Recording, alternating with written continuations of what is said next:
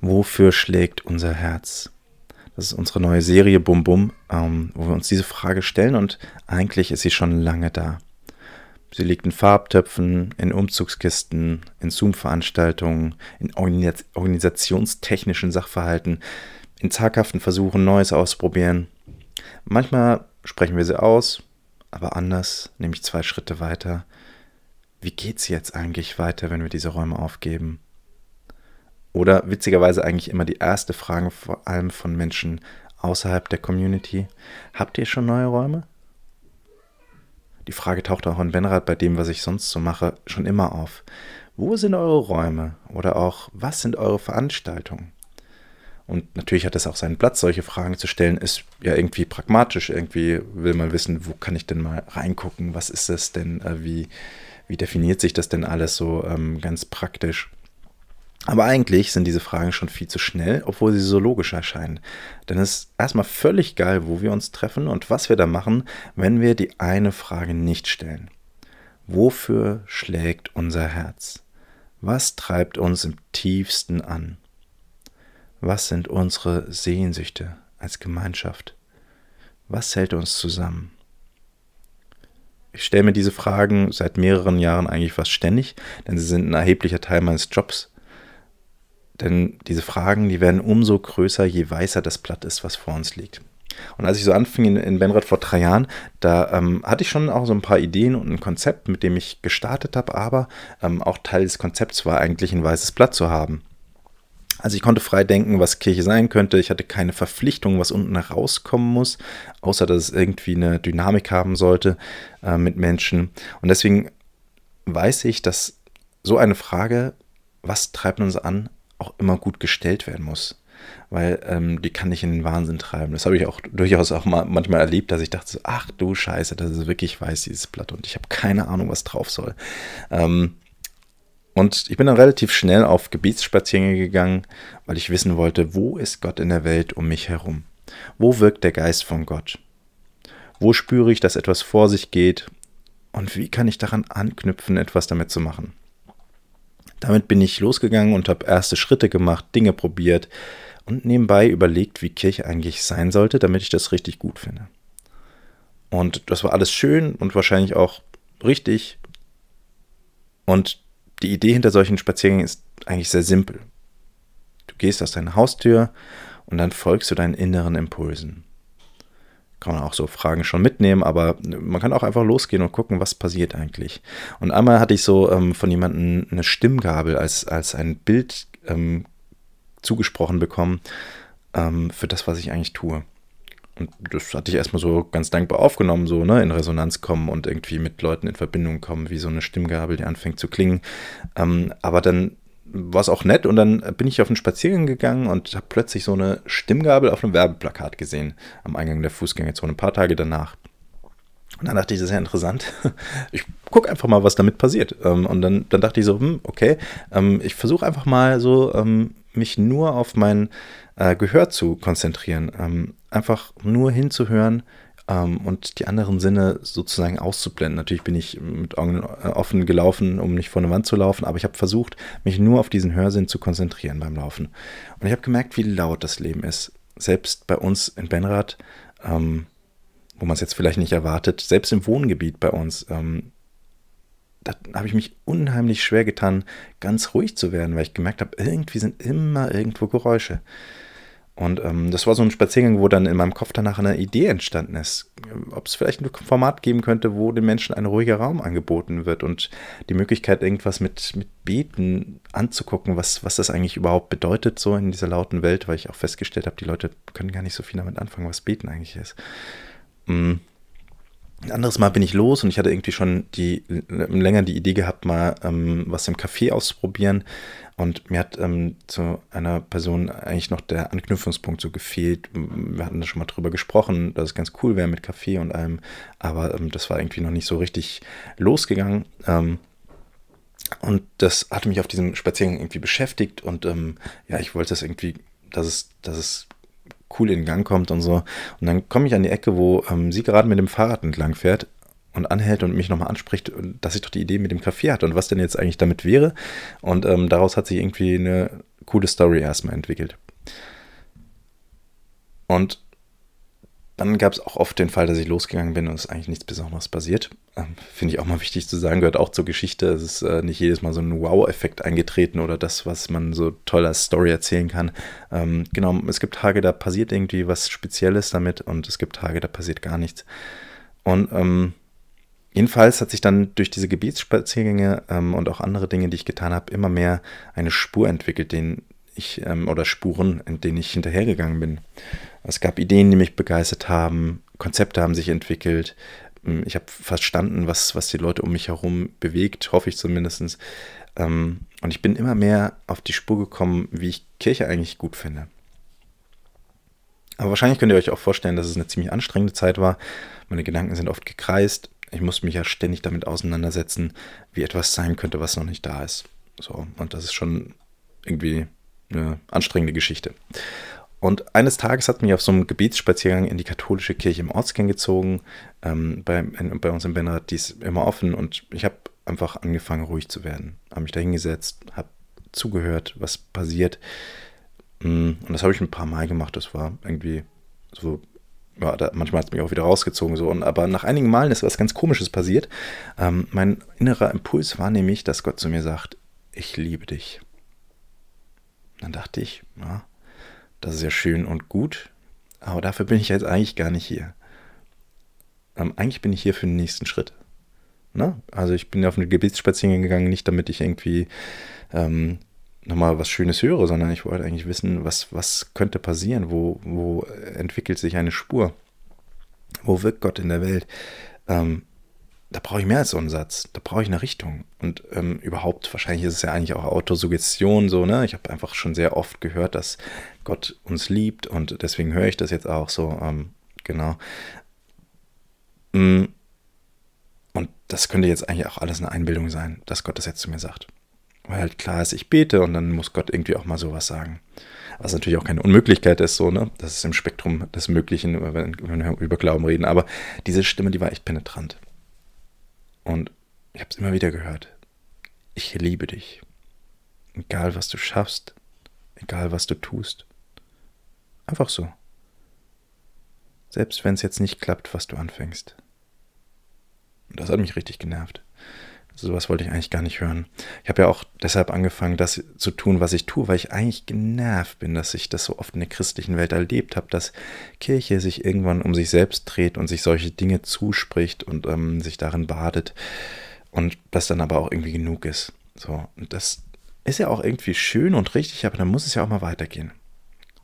Mein Problem war nur, die Stimme hat nicht aufgehört. Und wenn immer ich wieder in diese Kirche gegangen bin, hat es angefangen. Ich sehe, wie du dich abmühst. Ich sehe dich und freue mich über dich.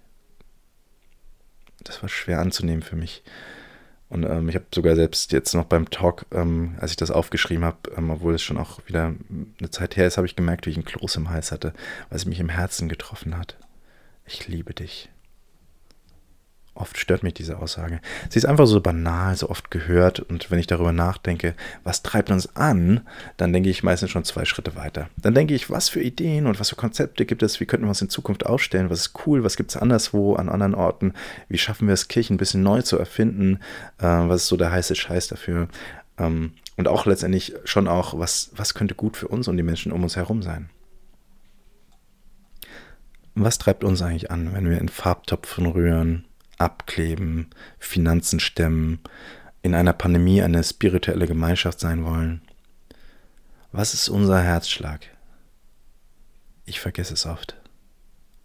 Versuche zu überlegen, wie kann das jetzt eigentlich sein, dass wir was Gemeinsames entwickeln, was aber auch eine Zugkraft entwickelt? Wo entsteht sowas wie ein Herzschlag, der uns alle zusammen sein lässt? Ich liebe euch. Ich sehe, wie ihr euch abmüht. Ich sehe die letzten Monate und Jahre, die manchmal so unfassbar anstrengend waren.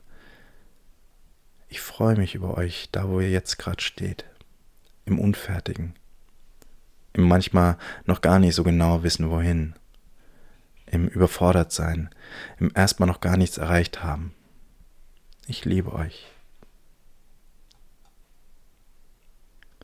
Wofür schlägt unser Herz? Mein Herz wird berührt, wenn ich sowas höre, weil es eben nicht banal ist. Weil es irgendwie auch eine tiefe Insicht trägt, die in ihrer Einfachheit ja, mich, mich doch berühren kann.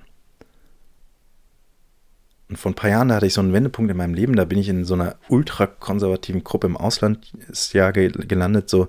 Und äh, das war eine schwierige Zeit für mich, habe ich schon mal vor ähm, zwei, drei Jahren mal erzählt hier. Es hat vielen mir zerstört und ein paar Dinge in Frage gestellt. Und es hat mich letztendlich auch getrieben, heute das zu machen, was ich mache. Ähm, zu überlegen, wie könnte Kirche neu aussehen, so dass sie ähm, gut ist. Und das verbinde ich mit einer ganz speziellen Erfahrung. Ähm, Radiohead, ähm, coole Band, hatte damals ein neues Album rausgebracht und ähm, die hatten das irgendwie so ähm, komplett online und so, war so ein kleiner Hype. Und ähm, sie hatten, bevor sie das ganz rausgebracht haben, erstmal einen Song online gestellt, den man da streamen konnte. Und in diesem Haus in Israel, wo ich war, da gab es quasi im ganzen Haus für 40, 50 Leute einen PC mit Internet. Das war die einzige Internetverbindung 2007, 2008 so. Ähm, und dieser PC, der hatte auch eine kaputte Soundkarte.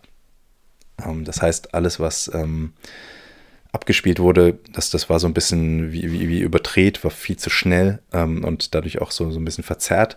Und ähm, ich habe diesen Song angehört und der war so schön, dass ich Tränen in den Augen hatte obwohl eigentlich von der Soundqualität absolut beschissen war und ich irgendwo in einem Zimmer saß, mitten in diesem Gebäude, was auch so offen war für alle.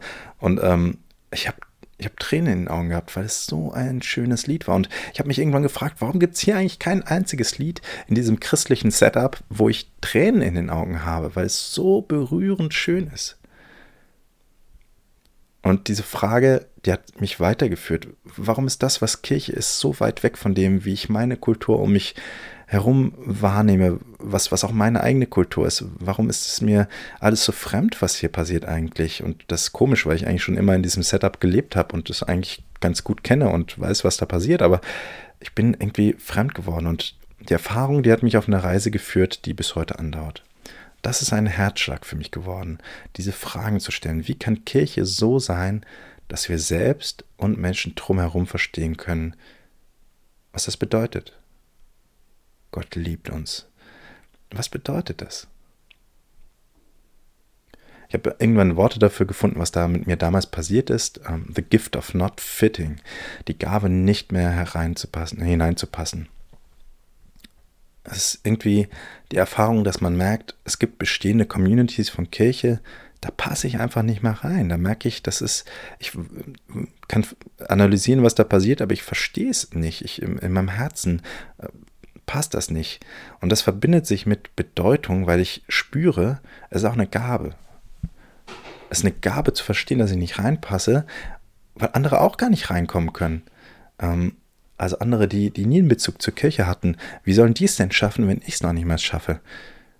Und das heißt gar nicht, dass es immer schlecht ist, alles, was läuft. Im, Gegenteil, das hat alles seinen Platz, aber ähm, es gibt diese Gabe, rausgerufen zu werden zu Menschen, die denen es auch so geht mit Kirche. Und das ist auch immer etwas gewesen, was ich beim Mosaik gespürt habe. Das hat mich angezogen. Gott liebt Menschen. Das ist furchtbar leicht zu verstehen und furchtbar schwer. Es manchmal sehr deutlich zu spüren ist. Und manchmal ist es eine leere Floskel, die überhaupt nicht verständlich ist. Ich vermute, dass es dann leer wird, wenn wir uns nicht gleichzeitig fragen, was hat es denn zu bedeuten in der Welt, in der wir leben? Dass Gott uns liebt, was bedeutet das? Wo die Welt gerade um Atem ringt und wir in der Klimakrise stecken, die zur Katastrophe werden könnte. Was bedeutet es gerade in Afghanistan? Ähm, was bedeutet es hier, wo wir nicht in Afghanistan sind und irgendwie trotzdem in der gleichen Welt? wo können wir Gott entdecken, wenn wir unsere Haustüre aufmachen, wenn wir unsere Wege gehen im Alltag, banale Dinge tun oder auch welche, die uns sehr wichtig sind. Was bedeutet es für Menschen, die um mich herum leben, denen ich begegne, dass Gott uns liebt? Was bedeutet es für Dominanzkulturen und Menschen, die unterdrückt werden wegen Zugehörigkeit zu einer Gruppe, die dafür diskriminiert werden?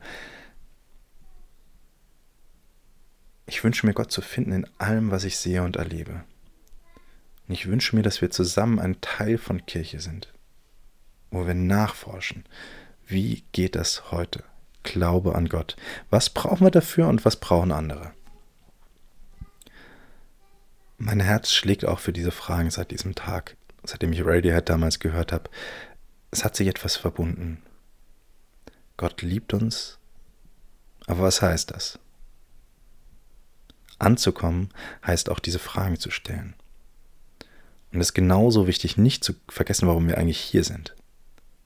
Weil Gott uns liebt. Und dann weiterzugehen damit. Und ähm, deshalb habe ich so eine These für heute, die ich aufstelle, dass ich glaube, wir werden das, was Kirche heute ist, nur entdecken in dieser schmerzvollen Spannung. Dass wir geliebt sind und dass wir keine Ahnung haben, was das heißen soll heute.